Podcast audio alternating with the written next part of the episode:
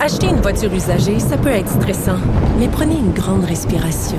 Et imaginez-vous avec un rapport d'historique de véhicule Carfax Canada qui peut vous signaler les accidents antérieurs, les rappels et plus encore. Carfax Canada. Achetez l'esprit tranquille. La Banque Q est reconnue pour faire valoir vos avoirs sans vous les prendre.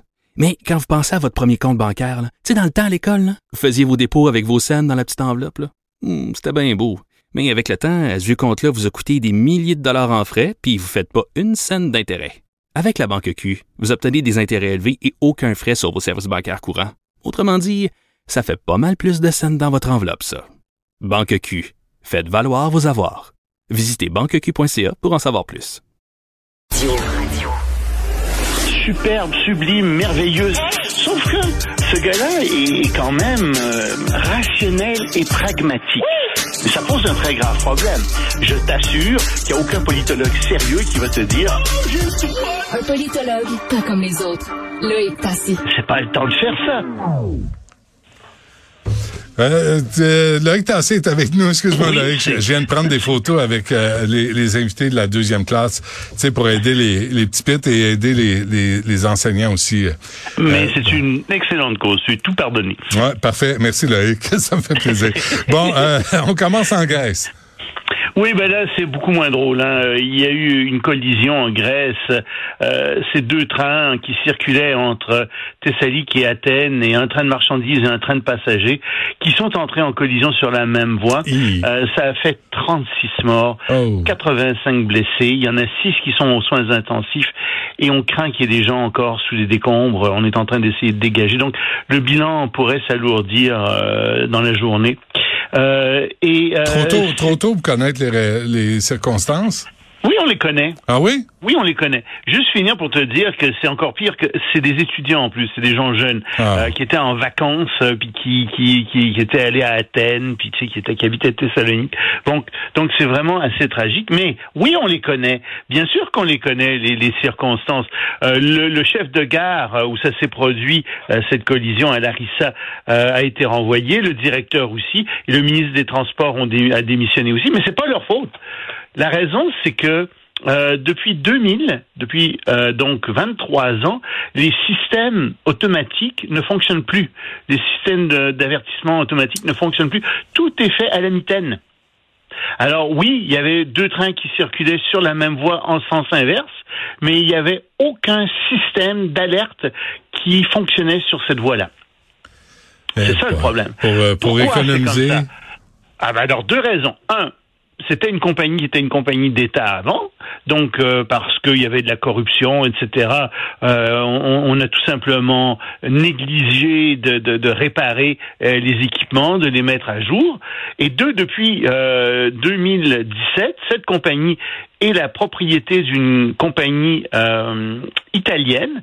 Et oui, la compagnie italienne a décidé, comme tu viens de le dire, de faire de l'argent et donc de pas investir euh, là où ça rapportait peu, où ça paraissait peu. Et donc oui, euh, euh, elle a pas mis à jour, pas plus que les autres, elle a pas mis à jour euh, les, euh, les équipements, elle les a pas modernisés et ça donne ça, ça donne cette tragédie là. Euh, T'as exactement la même chose aux États-Unis. Tu sais, on n'en a pas parlé de ce- cet accident qui a lieu, lieu récemment en Ohio. Il y a 150 wagons, tu sais, de, produits qui, ont déraillé, puis il y avait des produits toxiques là-dedans. Puis pour remettre les, produits sur les rails, les gens étaient obligés d'ouvrir les wagons. Il y, a, plein de produits toxiques qui se sont échappés, etc. Euh, Sais-tu combien il y a de déraillements en moyenne par année aux États-Unis? Hum.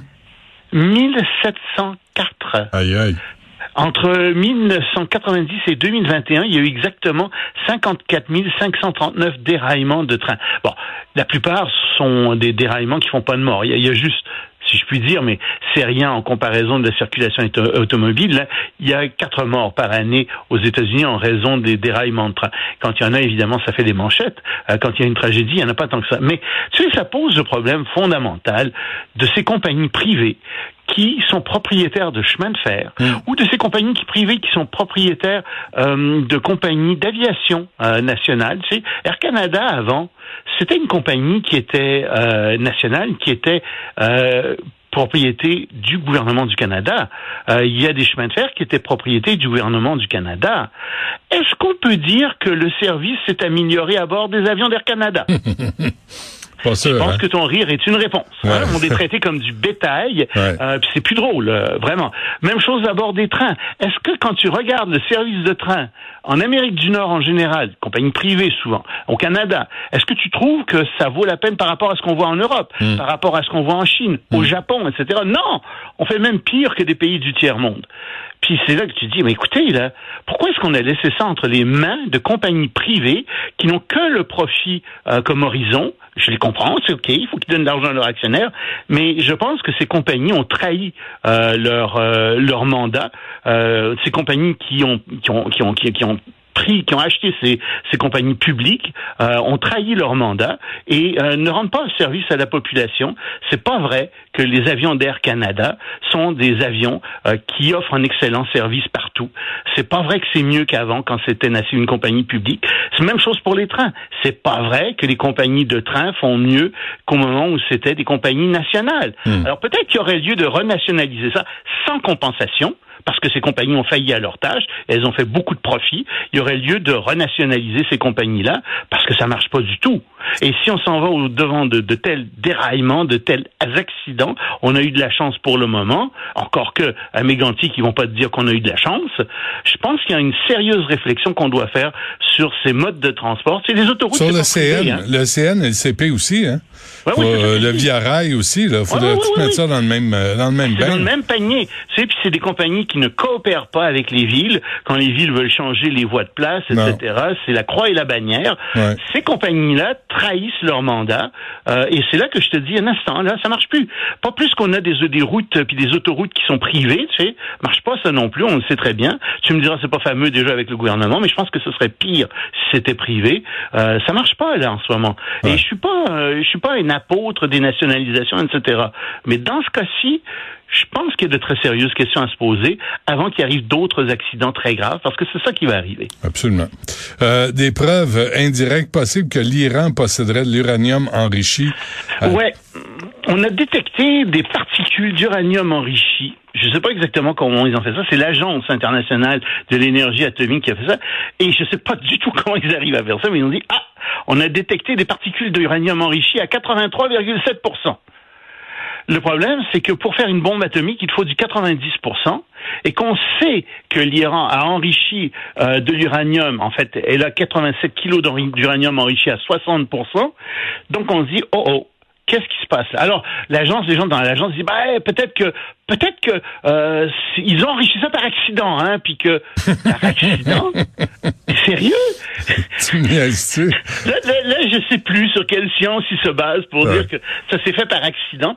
Euh, on sait aussi que l'Iran, depuis un an, a fermé ses caméras de surveillance sur les sites d'enrichissement, tiens donc, et que elle a restreint les, les visites de surveillance des inspecteurs de l'Agence internationale atomique. Alors, tu sais, tu dis, écoutez, là, vous appelez ça un accident dans ces conditions-là? Moi, je pense qu'ils sont en train d'avoir euh, de l'uranium enrichi à 90%, qu'ils en sont pas très loin de toute façon, et même qu'ils en ont, je pense, euh, et puis que vous l'avez pas détecté.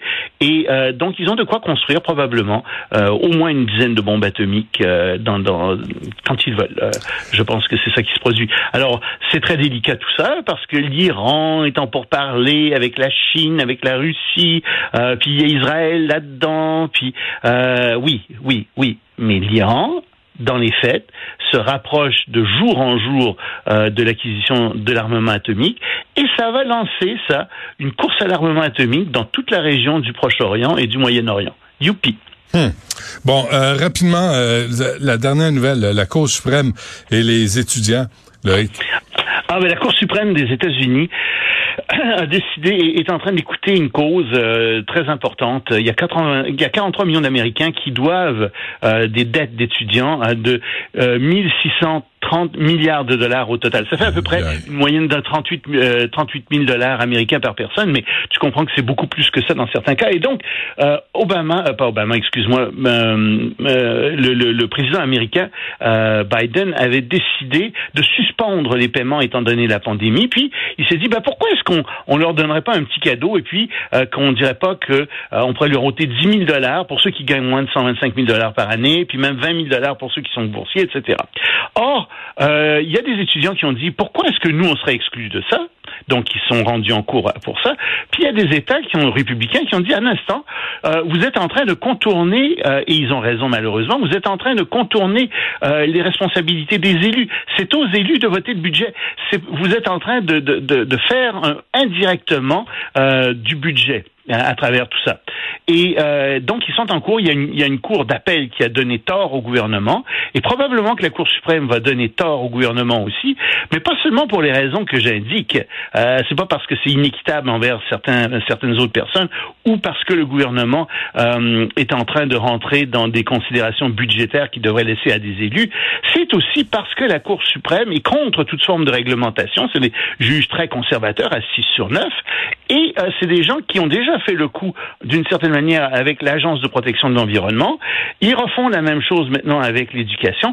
Ils ne veulent pas que le président, ils ne veulent pas que l'État, de manière générale, réglemente, ou ils veulent qu'il réglemente le moins possible. Et c'est ça le problème qu'il y a derrière tout ça, c'est que les États-Unis, tranquillement, se dirigent vers une paralysie du gouvernement, où le gouvernement pourra de moins en moins arriver à réglementer un tas de secteurs, et ça, c'est très inquiétant.